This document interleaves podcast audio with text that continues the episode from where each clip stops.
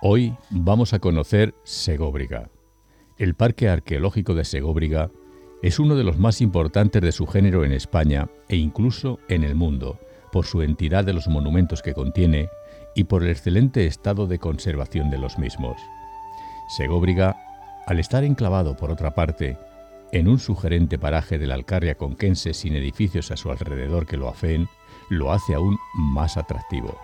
La riqueza de Segóbriga se debió a ser un importante cruce de vías que interconectaban las ciudades romanas de la meseta, a su producción agrícola y ganadera y sobre todo a la explotación y comercialización del yeso especular, el lápiz specularis, uno de los más cotizados en el imperio, que se utilizó como adorno de los suelos por su brillo especial, por ejemplo, en la Domus Aurea de Nerón en Roma, y en finas láminas en las ventanas a modo de vidrio. Aunque en Segóbriga no había ninguna de estas minas, sí las había en un amplio entorno suyo en el territorio que administraba. Esto y los grandes avances efectuados entre las élites locales en el proceso de romanización hicieron que ya en tiempos de Augusto Segóbriga dejara de ser ciudad estipendiaria, que pagaba impuestos a Roma, y se convirtiera en municipium, gozando de un estatus privilegiado similar al de las colonias romanas. Hoy en nuestro recorrido por Castilla-La Mancha, conociendo los parques arqueológicos que existen de incalculable valor en nuestra comunidad, hoy nos hemos venido a Segóbriga. Vamos a conocer Segóbriga, uno de los enclaves romanos más importantes de España de hace pues más de 2000 años. Nos va a acompañar, nos va a contar todo esto Faustino Barajas, coordinador cultural del parque. Faustino, buenas tardes. Eh, buenas tardes, Luis. Encantado de recibirte aquí en el Parque Arqueológico de Segóbriga. Es un placer siempre acoger a, la información y a la radio que es transmisión de cultura. Segóbriga, que decía yo que más de 2.000 años y además está asentada sobre otro pueblo eh, íbero o celtíbero. Claro, Luis, date cuenta que aquí eh, Segóbriga, los romanos llegan en el siglo II antes de Cristo, atraídos por esa pacificación de Hispania, porque aquí en el cerro, que llamarán luego en la época medieval cabeza de griego, gracias a la Orden de Santiago en 1228, en lo alto del cerro, a 857 metros de altura, habitaba una población celtíbera, una pequeña acrópolis dedicada a la agricultura y la ganadería. Esta pequeña población celtíbera, con el paso del tiempo poco a poco, los romanos, cuando llegan atravesando Cartago Nova, llegan hasta aquí por dos razones. La primera de ellas, porque es una zona estratégica, querían cortar las comunicaciones de los pueblos celtíberos del norte con los pueblos íberos del sur. Eh, Plinio, a través de sus textos antiguos, los textos clásicos, nos dice que aquí empezaba el capuz de la Celtiberia, el inicio de los pueblos celtíberos. Por lo que los romanos, cuando se instalan en lo alto de este cerro, cabeza de griego, poco a poco van a conquistar a esta población celtíbera se convertirá en una ciudad estipendaria, es decir, una ciudad que pagará impuestos y tributos a Roma. Poco a poco, con el paso del tiempo, eh, Luis, estos celtíberos se van a romanizar. Es lo que quería el imperio, lo que quería Augusto, el emperador que va a pacificar todo el imperio romano, ese alto imperio del siglo I y siglo II después de Cristo. Por lo tanto, en el tercer viaje que hace Augusto a finales del siglo I antes de Cristo, en el 15 antes de Cristo, en su tercer viaje viene aquí hasta Segóbriga con su escribae, con su eh, escribano, su secretario personal, Marco Porcius. Tenemos el pedestal en el centro de interpretación, que luego podremos visitarlos, y le concede a Segóbriga la categoría de municipio, es decir, una ciudad que se va a administrar por sí sola y estos impuestos se quedarán aquí. Comenzará así esa revolución urbanística. También sabemos que con esta población celtíbera, en esa eh, romanización, van a construir una muralla alrededor del cerro, una muralla de defensa por miedo a estas guerras lusitanas que vienen desde la parte de Portugal en los cuales eh, se defenderá la ciudad de Segóbriga. Sego significa eh, victoria, briga, muralla. Los romanos van a copiar el nombre de Segobris, de ese nombre celtíbero, y será así la ciudad victoriosa. En ese momento, poco a poco comienzan a construirse los edificios de espectáculos que vamos a ver. ¿Qué tiene este sitio especial para que cojan precisamente este cerro, este pueblo y este lugar? Pues tiene un valor principal, es decir, un mineral, no un mineral, sino un yeso selenítico, el lápiz specularis. Aquí nos dice Plinio que en este territorio donde actualmente se encuentra la cuenca del Guadiana, se encontraban las minas de este lápiz especularis. Estas minas es un yeso serenítico que tenía la característica que al picar la piedra salían láminas y tras un bastidor de madera o de forja servía para construir las ventanas, es decir, esa revolución urbanística. Nos dice además Plinio que estas minas están alrededor de unos mil pasos, unos 150 kilómetros de radio. A día de hoy tenemos tres minas visitables aquí en la provincia de Cuenca, hacia dirección Belmonte, Osa de la Vega, la mina de la Condenada, que es visitable también hacia la A40, hacia Cuenca, las minas de, Torrejoncillo del Rey y hacia la Alcarria, hacia Huete, las minas del Sanabrio. Este mineral será el poder económico en ese momento que atraerá a gente de la élite, a gente capitalista, por ejemplo, a Caius Julius Silvanus, que construyó aquí también su casa, un procurador minero que trabajó en la Tarraconensis. Poco a poco, esta gente va a hacer capital con este mineral, con este yeso senítico, que en el lápiz especularis, poder económico, eh, se van construyendo los edificios y también vendrán aquí porque para trabajar las minas hace falta esclavos, esclavos que traen de todas las partes del imperio romano del Mediterráneo. Eh, cuando se llega al, parque, al parque de Segóbriga, eh, desde la entrada, desde donde está la recepción hasta donde están las ruinas, hay que atravesar una loma, podemos llamarla así, una pequeña loma, en la que vemos muchísimas, no sé si son tumbas, estamos atravesando una necrópolis.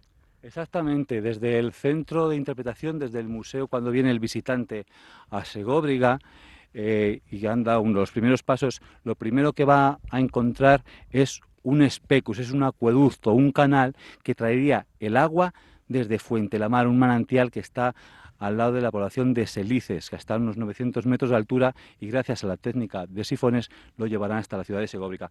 Y lo que vamos viendo actualmente, lo que estamos viendo esta tarde aquí, Luis, como bien dice, son las tumbas, son las necrópolis, es decir, todo lo que vamos a ver hasta llegar a la ciudad serán necrópolis vinculadas a diferentes épocas. ¿Son romanas todas o...? Exactamente sí. Esta que vemos aquí, por ejemplo, es del siglo IV, es una necrópolis tardorromana. Vamos a pensar que en el siglo IV ya estaba el cristianismo. Vemos la técnica de enterramiento, que es la inhumación, enterrar el cuerpo bajo la tierra. Pero tenemos la otra necrópolis que ahora vamos a ver según vamos andando en esta espléndida tarde de primavera. Tenemos la necrópolis vinculada al siglo I y siglo II alto imperial con la técnica de enterramiento de la cremación, porque los romanos incineraban sus cuerpos, los metían en una urna que también tenemos en el centro de interpretación y tras una estela funeraria los difuntos se recordaban que no tenían que ser olvidados. Los romanos tienen mucho miedo a la muerte y de ser olvidados. Iban a decir a sus familiares que le lleven flores, que la recuperen, que la limpien, que la adornen y que la visiten. Más o menos como hacemos ahora con nuestros difuntos. Actualmente, desde el siglo XVIII hasta hoy, no se ha parado de excavar en Segóbriga y se está excavando en la Basílica Visigoda. Alrededor se ha encontrado también otra necrópolis vinculada a la época visigoda. Hay que decir que después del asentamiento romano, pues vinieron visigodos, vinieron árabes y bueno, posteriormente eh, se desertizó, podemos decir, no quedó aquí nada y la, y la población se dirigió a otras poblaciones donde había quizás, no sé, en unos sitios por la peste, en otros sitios por el agua, en este caso, ¿qué sería? Quizás por el agua. Eh, posiblemente sería por el agua, pero vemos que Segóbriga se convierte así en una ciudad abandonada. También tenemos que, que recordar que en el siglo después de Cristo, eh, Roma entra en decadencia, crisis política, social y económica, los honestores, la gente de la aristocracia va a abandonar la ciudad por miedo a los saqueos. Aquí en Segóbriga sabemos que estos honestores abandonan la ciudad porque en el Imperio Romano de Oriente, en Egipto, se descubre la técnica del vidrio soplado, con lo cual el vidrio, el cristal que conocemos ahora, que se descubre eh, en Egipto, para Segóbriga le causó un gran empobrecimiento porque el lápiz especularis ya no era funcional, ya era el cristal y poco a poco se va abandonando esta ciudad. Fue muy fácil para los pueblos bárbaros del norte eh, sobre todo los visigodos, para instalarse aquí en esta, en esta ciudad. Ellos, los visigodos, van a construir una gran basílica, una basílica de grandes dimensiones y que será lo primero que se descubra aquí en, en Segóbriga gracias a Luis de, de Lucena, un clérigo alcarreño, que va a dibujar eh, diferentes piezas que encuentra aquí. Ya Luis de Lucena nos hablaba que aquí se encontraba la Segóbriga romana. pero poco a poco esos dibujos se perdieron, esas piezas se, perdieron y sí que es verdad que a día, a día de hoy sabemos también que estuvieron los árabes, los árabes conquistan a los visigodos una pequeña población árabe que va a utilizar las cisternas de agua para construir sus almenas, sus torres de vigía, y luego los cristianos, estamos muy cerca de Uclés, la Orden de Santiago, con esa reconquista, vendrá aquí a estas tierras, instalarán su iglesia, una pequeña ermita, con la advocación primero de San Bartolomé, hoy de la Virgen de los Remedios, que se sigue celebrando la fiesta, la romería de la Virgen de los Remedios, sobre las termas, sobre las termas monumentales romanas. Pero será una pequeña aldea, una pequeña aldea cristiana que poco a poco abandonará la ciudad en busca también de agua. La van a encontrar al norte, a ese manantial de Fuente la Mar, en la población actual que hoy es de Saelices, que lo fue en la época medieval de San Felices.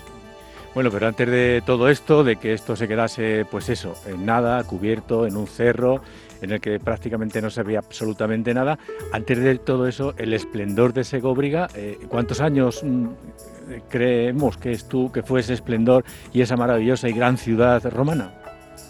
Pues el esplendor sobre todo de la gran ciudad romana de Segóbriga es el siglo I y siglo II después de Cristo, es decir, la época alto imperial, esa época donde el poder económico del lápiz especulares atrae a estos capitalistas que he nombrado antes, atrae a estos historias y se construyen los edificios eh, que vamos a ver, los edificios de espectáculos, sobre todo el teatro, el anfiteatro, el circo, luego a intramuros dentro de la ciudad se va a construir el foro y también las termas, edificios que no todas las ciudades eh, romanas tienen. Actualmente en España hay eh, teatros de, gran tamaño, eh, más mayores que los de Segóbriga, pero sí que Segóbriga fue muy importante en esa época porque está justamente en medio de esa Tarraconensis, entre una vía, en una calzada que unía con Plutón con Cartagonova, la actual Alcalá de Henares, con Cartagena, una vía de comunicación que en este paseo que estamos dando la encontraríamos a la derecha hasta llegar a la ciudad. Lo que está claro es que el lápiz especularis tuvo mucho que ver en el crecimiento de esta ciudad, que como bien ha dicho antes, hay otros teatros más grandes, pero al tener teatro, anfiteatro y todo esto, tuvo que ser una ciudad muy, muy importante. Sabemos más o menos por las dimensiones eh, que entrarían unos 6.500 habitantes y también por las inscripciones que vamos encontrando dentro de la ciudad, Marco Porcius, el escribae de, de este eh, emperador Augusto, también otras inscripciones que nos muestran cómo esos mecenas van a pagar los diferentes edificios de, la ciudad de Segóbriga. Por ejemplo, ahora cuando subamos al foro vamos a encontrar una inscripción de un tal Proculus Spantamicus que financió el pavimento del soldado de, del foro, de la plaza mayor, digamos, de la ciudad de Segóbriga.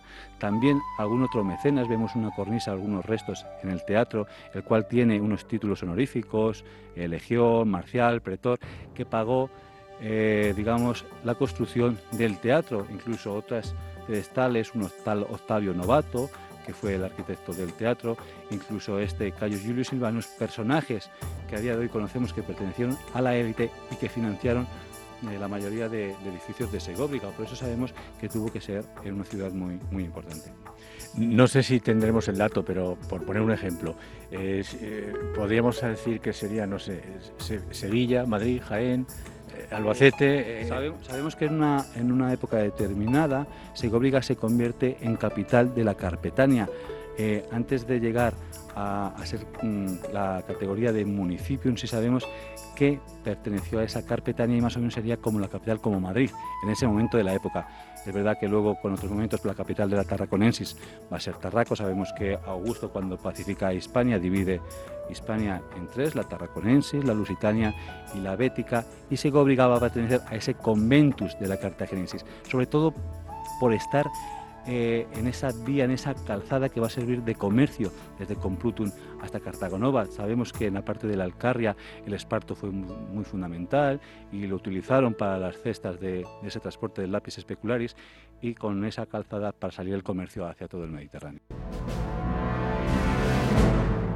Dejamos eh, a un lado el, museo y seguimos. Hay que decir que el paseo, el paseo no es corto. Bueno, tampoco es muy lejos, pero, pero es un paseíto, ¿no? Claro, date cuenta, Luis, que estamos eh, enseñando una ciudad de casi 100 hectáreas de terreno, mismo el Parque Arqueológico de Segóbriga, que se inauguró en el año 2002 eh, desde el centro de interpretación hasta la ciudad tenemos 900 metros, pero tenemos que enseñar todo lo que está a extramuros, porque también pertenece a la ciudad de Segóbriga. Seguramente también en aquella época romana tendría sus colonias alrededor y sus villas. Como he dicho, hasta llegar a la ciudad, hasta que lleguemos a la muralla, eh, hay unos 900 metros de extensión. Decíamos que las piedras son muy importantes porque hablan de lo que fue, de lo que se puede estudiar y demás, pero ¿cuántas han desaparecido seguramente eh, a lo largo de estos años? ¿Cuántas piedras, cuánta historia y cuánto espolio ha podido haber en este parque que ha estado desnudo pues muchísimos años hasta que eh, a mediados de este siglo ¿no? se, se empezó a descubrir y demás? Pues sobre todo muchos, muchos espolios en la, en la época medieval. Segóbriga en el 1228 se convierte en cantera de la Orden de Santiago, porque estos terrenos eh, era propiedad de la Orden de Santiago, pertenecían al Concejo de la Orden. Y seguramente que hay muchas iglesias con piedras hechas de aquí. Exacto, lo van a utilizar para construir las diferentes iglesias de esas propiedades de la Orden de Santiago, sobre todo el monasterio Ducles. La mayoría de los sillares del teatro y el anfiteatro sirvieron para construir el monasterio. Incluso hay documentos que nos hablan de que varias pilas, todo el mármol, se llevaron para construir estos edificios. Posteriormente, cuando en el siglo XVIII se hace cargo la Real Academia de la Historia, de las excavaciones y de un poco eh, conservar el patrimonio, en este periodo de tiempo es verdad que muchos vecinos de alrededor, de los pueblos limítrofes, la utilizarán también como cantera para construir sus propias casas y se va expoliando poco a poco la ciudad. Pero tenemos la singularidad y la característica que el paisaje que vemos es el paisaje original de hace 2000 años, es el mismo que veían los romanos, salvando las rotulaciones agrícolas y seguramente que habría algo más de silva, algo más de bosque, pero todo lo que vemos es, el real, es lo mismo. ¿Por qué? Porque la civilización nuestra contemporánea y moderna no ha construido una ciudad encima, es decir, no vemos supermercados, no vemos bancos encima, como pasa en ciudades como Tarraco o Media, cada vez que se hace una obra eh, se descubre algún resto romano. Y por eso podemos ir excavando poco a poco y encontrar in situ una ciudad romana. Em, se sigue excavando en la actualidad, se sigue trabajando, se sigue descubriendo. Queda mucho por descubrir. Eh, por ejemplo, lo que hay descubierto pues se, lleva 50 o 60 años. ¿Cuánto quedaría por descubrir, por dejar la ciudad más o menos al descubierto, casi como estaba? Ni, ni tú, ni yo, Luis, ni, ni, mis hijos, ni mis nietos seguramente verán todo lo que puede dar de sí Segóbriga. Actualmente hay un 20% excavado, nos quedaría eh, un 80%. Desde el siglo XVIII hasta hoy es verdad que no han parado las excavaciones, sobre todo en el siglo XX, a mediados del siglo XX, se, realizan varias excavaciones muy importantes, se va descubriendo el teatro, se termina de descubrir en 1980, posteriormente en los años 2000 se va descubriendo el foro, también el anfiteatro, los diferentes edificios que, vemos ahora. Pero son campañas eh, cortas en el tiempo, pero es verdad que no se ha paralizado de excavar y poco a poco vamos descubriendo la ciudad de Segovia. Tenemos el teatro, digamos el Foro de la Cultura, aquí en un lado, y al otro lado el otro teatro que no es ningún foro de cultura, que es donde pues la gente moría directamente, juegos de morir, ¿no? Además el anfiteatro dedicado a la lucha de gladiadores es lo que más gustaba a los romanos. Date cuenta que ahora mismo estamos a los pies de la ciudad de Segovia. Vemos la muralla que está detrás del teatro y del anfiteatro que rodea toda la ciudad de Segovia. Estos edificios de espectáculos están construidos a extramuros, fuera de la muralla. ¿Por qué? ¿Por qué? Por dos razones. Primero, porque aprovechan la pendiente de la colina, es decir, la propia roca caliza, la piedra, la van a esculpirse y traerán sillares de la cantera que tenemos en el sur y van a colocar para construir los graderíos de estos dos edificios de espectáculos. La otra razón es porque a estos edificios de espectáculos podrían entrar la gente de la plebe, los esclavos, la gente que vive fuera en las colonias y los visitantes. Y la otra razón, a los romanos, como sabes Luis, le gustaba mucho la propaganda política, un poco el aparentar de ser una gran ciudad construyen estos dos edificios y es lo primero que van a ver aquel visitante que venía en época romana. Tenemos que imaginarnos a doble altura y verían esos edificios suntuosos, imaginarían que aquí en Segovia marchaba bien la economía.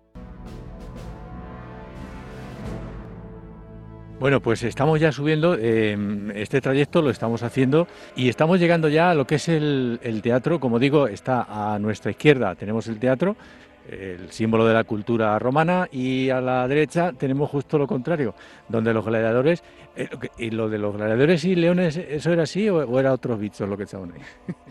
Aquí sabemos que, que el bicho, como tú dices, Luis, el que más se usó aquí en el anfiteatro de, de Segobriga seguramente sería el jabalí, que es el animal que se encuentra en estas tierras, incluso también el toro pero sí sabemos que se trajeron leones de otras partes del imperio para celebrar estas luchas de gladiadores. No nos podemos olvidar también que detrás nuestra encontramos el circo dedicado a la carrera de cuadrigas. Desde aquí no lo vemos muy bien su planta, nos lo impiden estos árboles que tenemos enfrente, pero cuando subamos al cerro lo vamos a ver muy bien.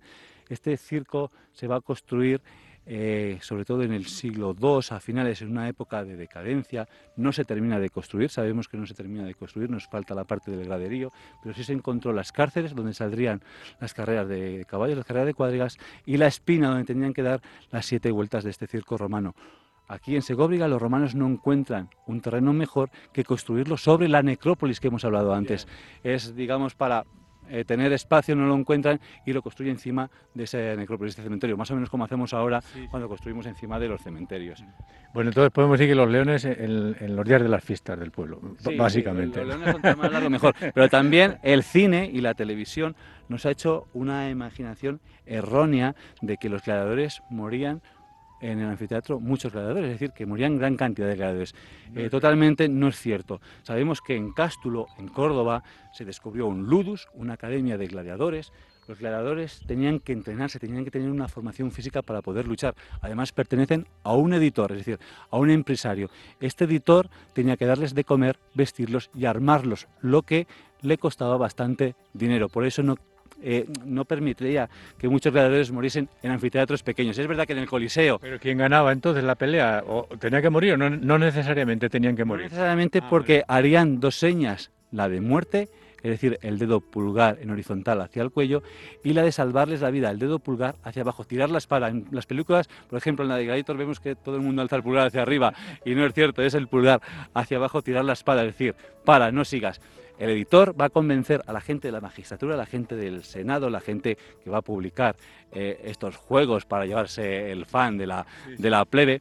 El editor lo convence para que haga siempre la señal de salvarles la vida para que no le costara dinero. Digamos, esa propaganda política. Pero sí es cierto que los anfiteatros más grandes, por ejemplo en el Coliseo, donde la plebe el mundo romano le gustaba mucho estas luchas porque le gustaba mucho ver eh, esa sangre, eh, ver que la plebe disfrutaba con estas luchas para llevarse el convencimiento de la ciudad.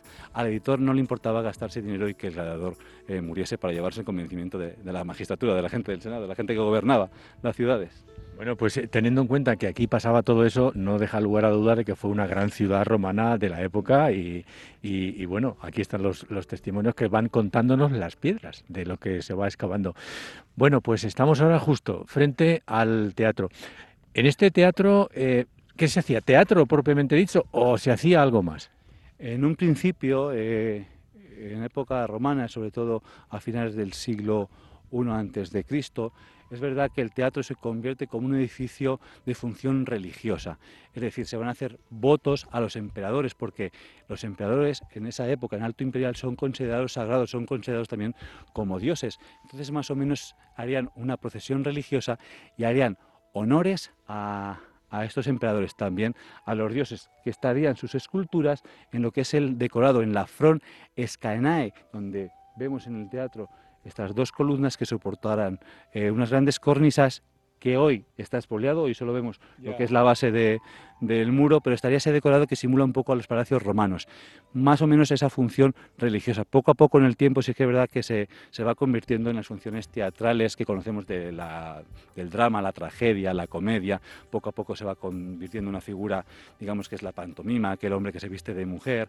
También un poquito eh, hacer de reír al público con el mimo, con el estúpido, con el sanio. Sí, porque está lo que es la grada, estaría lo que es el escenario y detrás estaría lo que son los camerinos. Y lo que me dices las piedras son esas piedras que, vemos desnudas que quizás estaban cubiertas con algunas planchas de mármol o, algo así, ¿no? Eh, eh, realmente el, mármol que se, que se expolió aquí seguramente fueran los solados, los solados, del suelo supuestamente a lo mejor del escenario o de algún tipo de graderío o de, otros, de, otras, de otras piezas. Lo que encontramos de la cornisa es la propia piedra caliza que se va a esculpir, que se va a construir esa epigrafía y que va a estar sobre estas columnas con estos títulos honoríficos y que sabemos que es el mecenas que paga las obras del teatro. Como ves, las columnas también de este orden corintio, con sus capiteles de hoja de canto, estriadas, un poco de esa época más moderna, estamos hablando de la época más singular y más prestigiosa de Segovia, que es el siglo, el siglo II. Seguramente anteriormente habría algunas otras, otras columnas de, de otro orden. ¿Qué tipo de visitante tenemos en Segobriga? ¿Público general, normal? ¿Tenemos estudiosos, tenemos universitarios o de todo?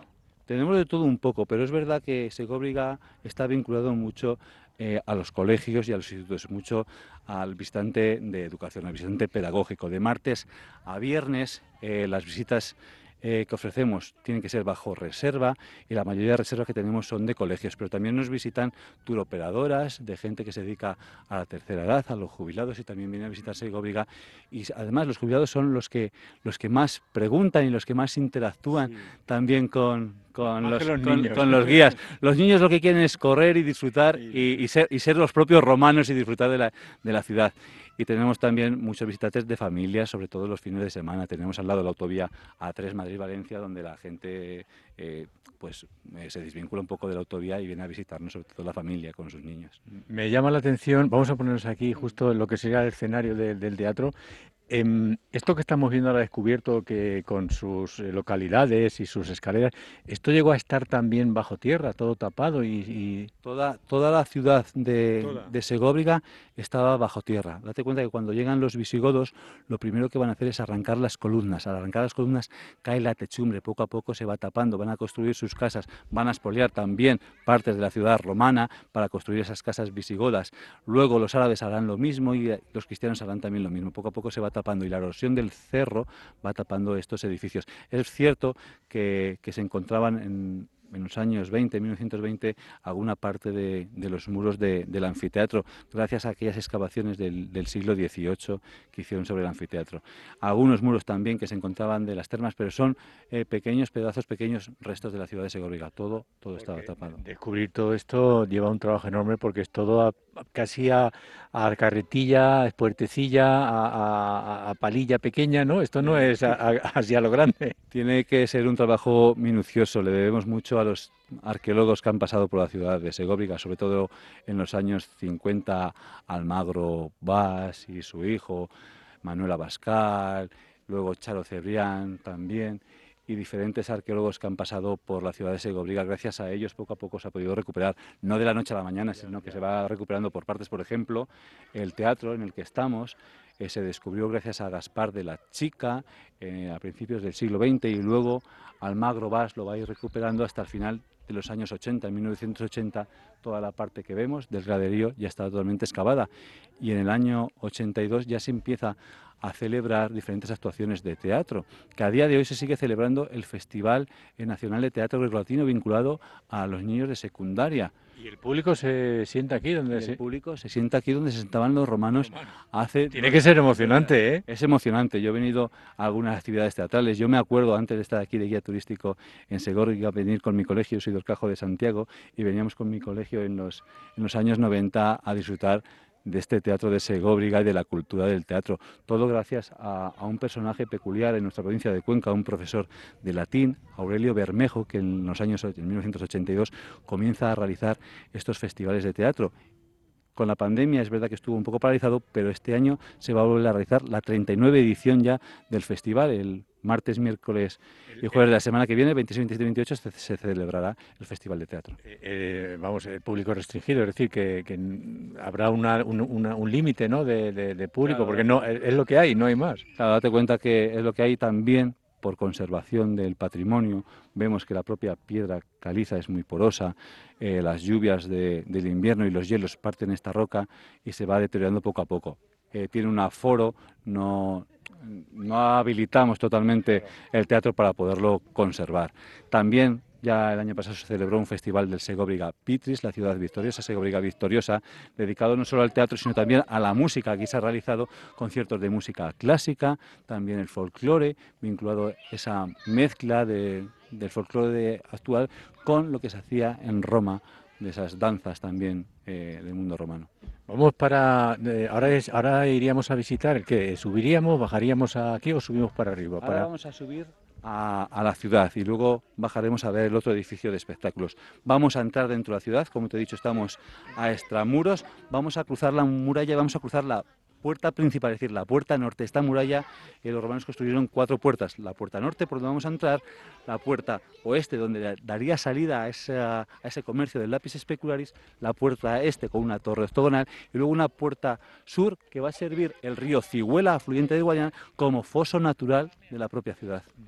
Eh, voy caminando por aquí, veo las laderas y, voy pensando, Dios, cuánto tiene que haber todavía aquí escondido.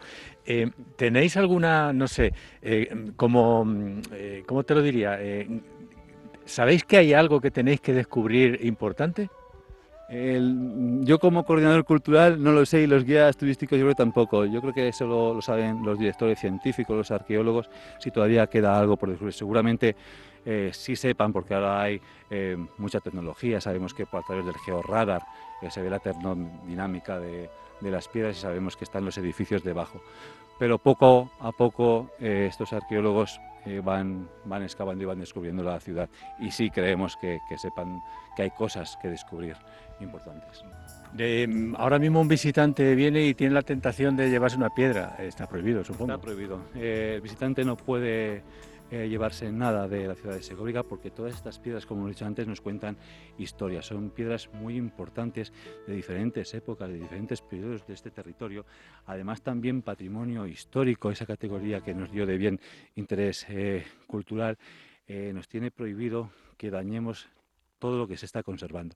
Prohibimos también al visitante, como te he dicho, subir a las gradas del teatro y sobre todo a los muros del anfiteatro y tampoco saltarse eh, las vallas y la señalización, porque la señalización está hecho el recorrido, el mismo recorrido que estamos haciendo, alguien lo puede hacer por su cuenta a través de unas audioguías MP3 porque está todo señalizado y se puede hacer con se puede hacer por su cuenta, está todo señalizado y explicado por estas audioguías. una vez que estamos aquí, eh, ¿dónde llevamos al visitante? ¿Qué, pues yo lo suelo llevar a una cosa muy curiosa dentro de Vamos a ello. foro Entramos en las entrañas de la plaza, entramos eh, por la calle principal, vamos a entrar al centro de la Plaza Mayor, al centro neurálgico, todo el foro estaría rodeado por pasillos porticados de columnas. Nos imaginamos la plaza de Salamanca o de Valladolid con esos soportales, pues más o menos con esas columnatas, con esos pórticos que estarían eh, todos techados. Lo primero que encontraríamos sería la curia, el edificio destinado a la administración política, a, las reuniones políticas, digamos como los ayuntamientos de ahora, donde estaría la magistratura.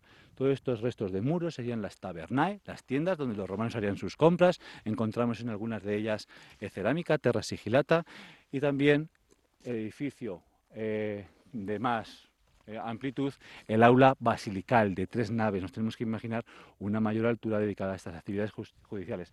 Pero yo lo que le enseño al visitante sobre todo es una cosa muy curiosa, es este pozo fundacional. Vemos un pozo cuadrado en el cual se excavó la profundidad más o menos de unos 20 metros de altura, donde va a ser la fundación de la ciudad. Aquí van a echar los esvotos eh, de esta ciudad y que, si ves, Luis, está dirigida a los puntos cardinales. Está hacia el norte, hacia el sur, hacia el este y hacia el oeste. Digamos que es el icono o que va a servir de guía para ir construyendo las diferentes calles del plano en plano en cuadrícula de, la ciudad de Segovia. El pozo funciona igual que hacen ahora muchos. El, objetivo del pozo era ese, eh, ubicar y, no perder. Y darle, la fundación. Aquí se va, se va a dejar la, piedra fundacional que fecha en qué día se, descubrió Segovia, que lo tenemos en el, en el Museo de la Epigrafía. Pues es curioso el, pozo. Y, el visitante se queda muy impactado de, cómo se hacían estas fundaciones de las ciudades. Incluso en el centro vemos un cuadrado, vemos unos restos de piedras, pedestales también eh, que sirvieron para esculturas ecuestres, esculturas a caballo. En ese pedestal del centro estaría la figura, la escultura del emperador Augusto, que lo van a nombrar los eurosenses patrono, patrono de la ciudad, gracias a que Augusto les va a conceder la categoría de municipio. Pues debajo de ese pedestal, que ahora lo vemos tapado, se encontró una inscripción en bronce, que fue también expoliada, pero nos dejó la huella de este tal Proculus Espantamicos, el el cual va a financiar el pavimento de, del foro. E-, era, digamos, como el de los cuartos. El de los cuartos, el de los cuartos. bueno, eh, me llama mucho la atención la, la, piedra fundacional. ¿Y ahora eh, dónde iría? Eh, ¿Dónde llevaríamos al visitante? el visitante lo llevaríamos a darse un baño, además hacer buena temperatura, es primavera, le decimos si ha traído su bañador y nos vamos a ir a las termas a las termas monumentales. Tenemos en Segóbriga dos termas, unas termas vinculadas al teatro, esas son las primeras termas que se van a construir, chiquititas, pero que conservan muy bien el apoditerium, los vestuarios, solo le falta la taquilla, la puertecita, que, siempre le recomendamos al visitante verlo, que no está dentro de la visita, porque eh, lo queremos conservar muy bien, son pequeñitas, no entra mucha gente y por eso vamos a las termas monumentales. Cuando crece la ciudad se tienen que construir otras termas para dar más cabida. Nos vamos a dirigir por el Decumanus, el foro, se me ha olvidado comentar también Luis, como el teatro estaba todo tapado, en los años 90 podríamos andar por encima del foro, por encima, por encima del cerro. Esa es una de las grandes curiosidades de, esta ciudad de Segóbriga. Y atravesando este Decumanus llegaremos a estas termas. Como saben, los romanos eh, les gustaba mucho el ocio de bañarse, del culto al cuerpo, le gustaba mucho cuidarse y también tener una buena alimentación. Sobre todo la gente de la élite, la gente de los honestores. Date cuenta que eh, alguien de la plebe, un esclavo, no podría entrar a las termas en aquella época. Y también sabemos que había horas destinadas para las mujeres y horas destinadas para los hombres. No se podían mezclar como ahora nos mezclamos en las piscinas y en la playa. Ya, ya, ya. Ahora hay como los balnearios. Si entramos a las termas, eh, el primer edificio que nos encontraríamos sería un patio, un atrio porticado de columnas, que sería la palestra donde los romanos harían su ejercicio físico, sus flexiones, sus abdominales, levantar pesas, coger calentamiento para luego introducirse en el apoditorio, en el vestuario, cambiarse esa ropa que está sudada y meterse en una piscina que vamos a ver ahora en una natatio, una natatio de aguas frías, que seguidamente pasaría al frigidarium, a esas bañeras también de aguas frías. Seguidamente, tras esos muros que estamos viendo, Luis, estaría otras bañeras destinadas al templarium, aguas templadas. Y bajo la ermita, la ermita que vemos que se construyó en esa reconquista cristiana, está el caldarium destinado a las aguas calientes. Y detrás de la ermita, el laconicum, la sauna, un complejo termal. un buen complejo, un complejo ¿eh? termal que los visitantes ahora no pueden disfrutar para bañarse, pero sí pueden disfrutar de su visión. Bueno, aquí cada vez que mires a un sitio ves algo. Eh, eh, aquí hay también, ahí tiene que haber algo también. E, ese eh, elemento, ese opus camenticium, el opus camenticium hormigón de los romanos, yo creo que es el mejor hormigón que se, se ha creado, porque yo creo que cada vez que, que atraviesa el tiempo, cada vez que pasa el tiempo, se convierte con más dureza, sigue siendo más duro. Es una de las cisternas, ¿vale?, que nos llevaría el agua hasta la, hasta la ciudad de, de Segovia. El hormigón romano hormigón romano, el Opus Camenticium, que estaba creado con una mezcla de cal, de piedras y arenas, muy compacto y que servirá para la mayor de construcciones de los edificios. Bueno, estamos ahora en, la parte contraria de la que hemos subido, donde la vista también. Estaba por aquí el circo romano, me decías que, a lo mejor se puede ver ya desde aquí, ¿no? Sí, claro. Eh, al visitante le enseñamos la casa, esta casa que tenemos a... Ah, bueno, esta, es, esta es importante, ¿no? Esta es muy importante. De momento a día de hoy es la única domus, la única casa que se ha encontrado en Segóbriga, dirigida a este personaje peculiar, Caius Julius Silvanus, que fue el procurador minero dedicado a administrar el lápiz. ¿Esta era su casa? Esta era su casa. Date cuenta que no es una casa de alguien humilde, es más o menos un palacio. Está situada en una zona estratégica, al lado de las termas, para darse un baño y tener un balcón de estas, de estas vistas del paisaje de Segóbriga. Incluso el salón, lo que es la habitación principal, en la cual se construyó un mosaico. La gente de la élite en Roma, el solado de los suelos, se construía esos mosaicos con esas pequeñas piezas de mármol, incluso también de pasta vidria, llamadas teselas, el opus teselatum, que construyen figuras geométricas. El que vemos eh, y enseñamos a la gente es una copia, no es original. El original que sí lo podemos ver en la, imagen está en el centro de, interpretación. Luego habitaciones colindantes, pues seguramente las cocinas, eh, los dormitorios y sobre todo también una habitación peculiar porque este personaje se construyó una habitación protectora de los dioses lares. Los dioses lares eran los dioses protectores de la casa. Los, los romanos eran muy supersticiosos y tenían... Su propia ermita, digamos. Sí, sí, tenían eh, sus propios dioses para protegerlos y se construye un altar en honor a un tal Zeus Megistos.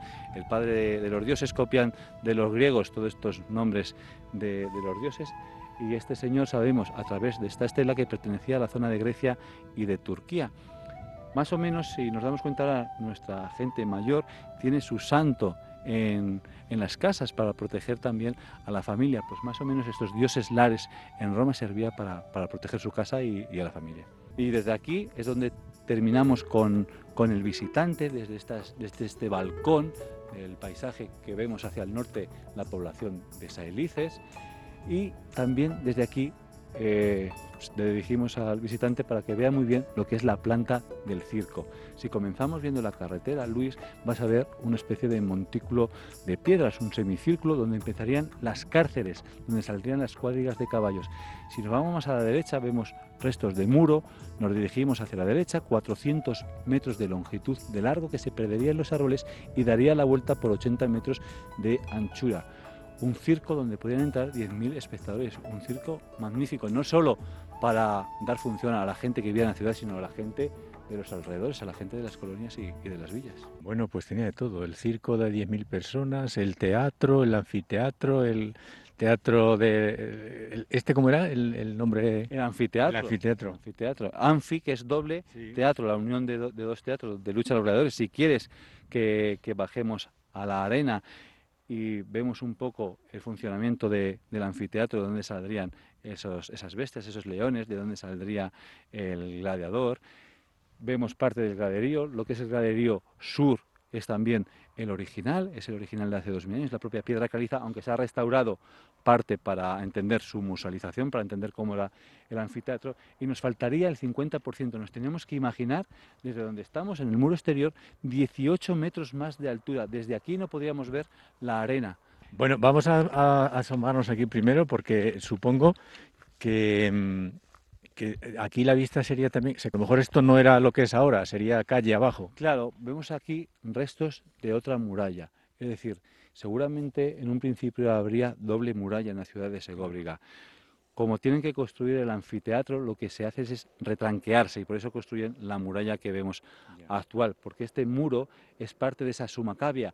Aquí en el anfiteatro no dividen como en el teatro eh, sumacabia, media cavia y macavia, porque a los romanos les gustaba mucho dividir a los espectadores por clases sociales. No es como ahora, tú pagas una entrada, según pagas, te sientas eh, donde, donde tú quieres porque has pagado la entrada a razón, a razón de, la, de la cantidad. Pero en época romana está dividido por clases sociales. En el anfiteatro lo que encontraríamos la suma cavia, donde estaría sentada la gente de la... Depende del nivel adquisitivo, no del precio de la entrada. Exacto, exacto, exacto. Y en la y Macabia, pues la gente, digamos, de comerciantes, de la magistratura y la gente de la élite. Sin embargo, en el teatro sí, encontramos la, media cavia. Y en este muro, como he dicho antes, tienes que imaginar, Luis, 18 metros más de altura. Ah, por, ah, donde vamos, por donde vamos, no era la calle principal, se ha musualizado, se ha hecho accesible para el visitante, sino lo que vemos a mano derecha sería el nivel de la calle principal. Es decir, un edificio de, gran, de gran altura. No es el Coliseo, no, pero para, para la ciudad... Para, la ciudad de Segóbriga es un anfiteatro muy, muy, muy peculiar y muy importante. De hecho, nosotros vamos a terminar la visita justo donde hay que empezarla. Eh, hemos venido primero aquí, pero hay que empezarla viendo lo visual que te pone al día un poquito de lo que vas a ver y de lo que te vas a encontrar. yo veo ahora mismo que estoy aquí en medio, me, me quiero imaginar esto lleno de gente con las túnicas y aquí el del León. Yo el León, sé que, viene algunas tardes a pasar aquí al anfiteatro, pero como hay muchos conejos en este territorio, se va a dar una vuelta y nos deja tranquilos de momento para explicar un poco la, función del anfiteatro de Segóbriga. Encontramos, Luis, dos puertas, una puerta hacia el oeste, escalonada, ¿vale? En la cual a mano derecha encontramos una primera habitación, donde entraba ese gladiador y esperaría ser nombrado por el editor para salir por ese pasillo, vemos el podium, digamos como el burladero de la Plaza de Toros, el podium para que la ciudad no saltara al graderío. El, gladiador seguiría por ese pasillo, iría hasta esta habitación donde encontramos un arco de medio punto, que se encontró un altar destinado al dios Hércules, el dios de los gladiadores.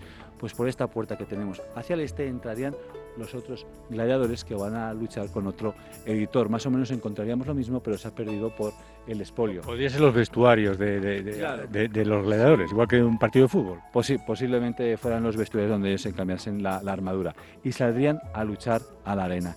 En ese momento el gladiador campeón saldría por la puerta triunfalis, por la puerta que está dirigida hacia, hacia el este. Y la fiera ves allí aquella eh, habitación donde saldría de esa cárcel para luchar contra el gladiador. Como he dicho antes, también un poco la invención de que no morían todos los gladiadores. Y, creemos, o yo creo como estudiante de, de humanidades, de historia cultural, que en un anfiteatro muy pequeño no, no, no, habría muertos de, de, gladiadores.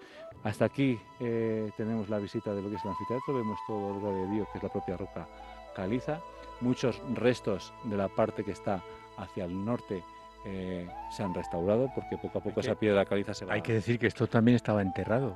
Todo esto estaba enterrado, esto ha tenido que costar un montón. Todo, el anfiteatro estaba enterrado, sí es verdad que había algunas partes que se, desenterraron y también porque desde el siglo Eh, se, va, se, fue excavando el anfiteatro y se fue desterrando. Todo lo que vemos ahora que está la arena estaba todo tapado. Aquí también, eh, en el siglo XX, se utilizaron algunas máquinas para poder mover estos sillares, estos grandes sillares que tienen un gran, un gran peso y para poder levantarlas y ir construyendo en las diferentes paredes y muros, porque todo estaría, eh, digamos, enterrado. Estamos en medio de algo que estuvieron hace dos mil años guerreando unos contra otros, pegándose, matándose. Y... y si has escuchado, porque ahora estamos hablando muy bajito, pero si yo alzo la voz, vas a ver el eco, ese retornavoz que tenía el anfiteatro. Si nos lo imaginamos lleno de espectadores, fue en ese momento a los leones, a los leones gritándonos, eh, acojonaría. Sería, totalmente. totalmente. Y eso que nos falta la parte de la sumacavia. Nos falta la parte de la mayor altura que tendría más aún esa. Pues eh, sería más o menos, esta sería la visita y hasta aquí llegaríamos hasta eh, empezábamos con el teatro, terminamos en el anfiteatro, pasando por las termas y la verdad es que está bastante mm, está bastante no sé cómo están otros eh, parques arqueológicos, pero mm, se ve se ve mucho, ¿eh? se ve bastante. Y además este parque arqueológico tiene la característica y singularidad de que está muy bien cuidado.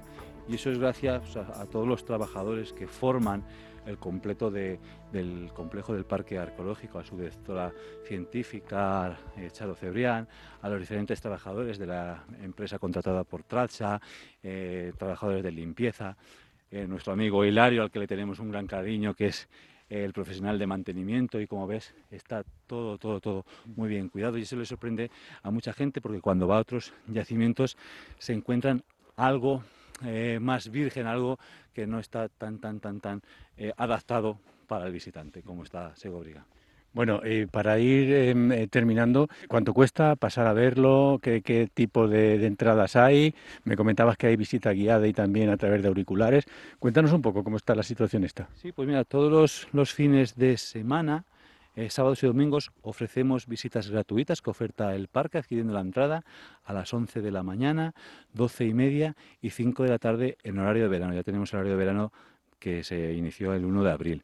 Luego de martes a viernes es cierto que las visitas tienen que ser bajo reserva, porque aquí podemos acoger, como eh, puedes comprobar gran extensión, podemos acoger a gran afluencia de público y tiene que ser bajo reserva. Además, también, aparte de las, de las visitas guiadas, realizamos, eh, realizamos diferentes actividades. Por ejemplo, mucho con los niños de los colegios estamos realizando una actividad llamada Gincana Fotográfica, se obliga en el objetivo y que le gusta mucho a los niños descubrir con la fotografía y con las redes sociales, porque luego vuelcan esa fotografía a las redes sociales, descubrir los diferentes espacios de la ciudad y abrazar un poco la ciudad y comprender que la conservación del patrimonio es importante para que nuestras generaciones futuras puedan venir a, visitarlo y disfrutar de la, de la, cultura.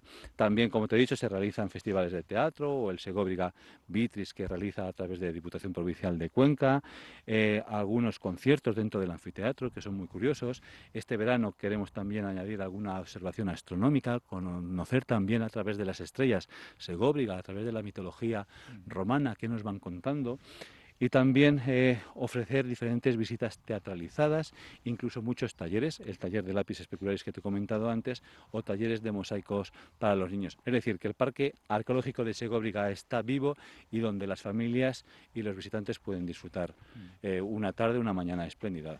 Bueno, pues vámonos directamente hacia el centro de interpretación y ahí ya hablamos de lo que, de lo que vamos a ver allí. Vamos para allá. Vamos para el centro de interpretación, Luis.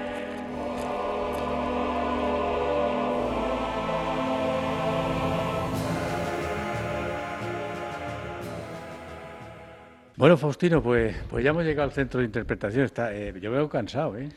Pues eh, venimos un poquito fatigados porque el recorrido son 900 metros de ida, 900 metros de, vuelta. Aquí, en la mayoría de días, los guías que hacen este recorrido dos o tres veces al día, tienen una, buena forma física. No hace falta ni ir al gimnasio, ni tampoco ir a clases, a clases de, zumba. Bueno, pues ya estamos aquí en el centro y vemos unas esculturas. ¿Son originales o son copias? Todo lo que encontramos en el centro de interpretación, que además es lo primero que, va a ver el visitante una vez que entre a Segóbriga y, y pague su entrada, todo lo que vemos son originales, son piezas originales que se encontraron aquí en la ciudad de Segóbriga. El espacio, como ves, no es muy grande, es chiquitito. Por eso también tenemos piezas originales en el otro museo que hemos hablado antes de, la epigrafía y en el Museo Arqueológico de Cuenca. También hay una pieza en el Museo Arqueológico de Madrid. Vemos unos bustos, esto parece así como de guerra y otro de senador. Claro, vemos una escultura, una figura que está togada, en la cual, si te das cuenta, le falta la cabeza y las manos. Eh, lo primero de una escultura cuando cae y cae al suelo, lo primero que se le rompe es la cabeza y las manos. Por eso hay mayoría de esculturas que le faltan y que luego en época visigoda van a utilizar para hacer la cal. Esa es una escultura togada de alguien de la magistratura, de alguien de la élite de la ciudad de Segóbriga. Y esta que encontramos aquí, que es una escultura la cual tiene una coraza, vemos una medusa, ¿vale? la protectora de la diosa de la guerra, vemos algún ave fénix, vemos un hombre que está muy musculado y vemos también parte de, esas fíbulas, ¿vale? De, cinturón, en la cual vemos algún animal, algún animal fantástico, como he dicho antes, ese ave fénix, y alguna cara también de, parte de dioses. Eh, pensamos que, que esta escultura puede ser de un emperador, no sabemos si podría ser Trajano, hay muchos investigadores que han ido por esa, por esa línea. Trajano fue un emperador que, que dio mucho por, por Hispania en la época romana, en el siglo II, y que además era de aquí de, de Hispania, era un emperador que, que nació aquí en, en, nuestro país. Aquí, aquí tenemos algunos bustos, por ejemplo, el busto insignia de Segóbriga, y al cual enseñamos a, a la mayoría de visitantes es Agripina, Agripina Mayor, que es la nieta del emperador Augusto y la cual los segobrigenses le van a tener mucho cariño. Es un busto que se encontró en la parte de, del foro y esta figura, esta imagen de este personaje, como he dicho antes, va a ser eh, muy vinculado a, la gente segobrigense, como es la nieta de, del patrono, con la patrona de Segovia, el emperador Augusto. Bueno, pues eh, todo esto, como decimos, está y, buena parte de lo que aquí no hay, que, hay que ver, está en el museo que falta por abrir, que ahí es donde está la mayor parte de, todas las piedras. Y... Aquí también encontramos estelas funerarias, estelas funerarias que incluso algunas muy peculiar, que nos pone la adaptación de la edad en la que murió el personaje. Hemos encontrado una aquí que tenemos en, en este centro de interpretación de un personaje que muere a los 85 años. Hemos, en aquella época eh, la verdad que la esperanza de vida en Segóbriga era de unos 30, 40 años por culpa de esos trabajos duros en la mina. Claro, la gente que vivía fuera de la ciudad. Seguramente este personaje que vivió dentro de la ciudad ya era de la época alto imperial y gente muy vinculada a esa élite, porque para llegar con 85 años en aquella época tenía que estar muy sano, mucho culto al cuerpo, buena alimentación y no contraer ninguna enfermedad. Y poco trabajar. Y poco trabajar, por otro trabajar en la mina. Y el lápiz especularis que lo podemos encontrar en cualquier mina de las que hemos hablado que están abiertas y que tenemos aquí una réplica, podemos ver la, gran transparencia de este lápiz que se transportaba desde Segovia. ¿Cuánto se llevarían? Eh? ¿Cuántas toneladas saldrían de aquí de España para, para Roma? Porque yo he visitado la cueva, por ejemplo, de Osa de la Vega, la condenada, y queda pocos restos de lápiz. Además, quedan solo lo que no se llevaron por agudeza e inteligencia, porque si quitan ese lápiz de los pilares se hundiría la cueva. Es decir, que se ha llevado mm, toneladas, toneladas, todos lo han dejado lo que sabían que podría hundir la cueva. Pues Faustino, ha sido un gusto ver esto y más como nos lo has contado. Muchas gracias Luis y buena tarde. Aquí tienes tu casa cuando quieras disfrutar de Segovia. Gracias Faustino, buenas tardes.